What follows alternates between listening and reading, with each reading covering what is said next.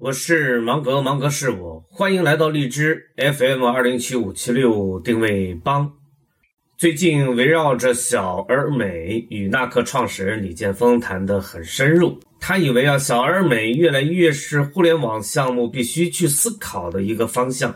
它像一个漩涡一样，逼迫你不得不这么去思考问题。过去还没有那么强烈，现在动不动就想起这个词来。我呼应道。从网络生物理论的角度来思考，之所以要小而美，是这么来理解的：种子小不小，但是种子里边蕴含的生物能可不小。所以现在干互联网项目，开始时是把种子种下去，让它生长，而不是一开始它就有多大。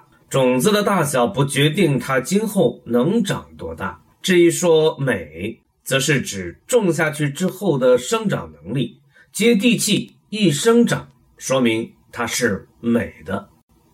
因为网络生物，芒格与你在一起；因为跨年演讲，芒格与你在一起；因为死磕军团，芒格与你在一起。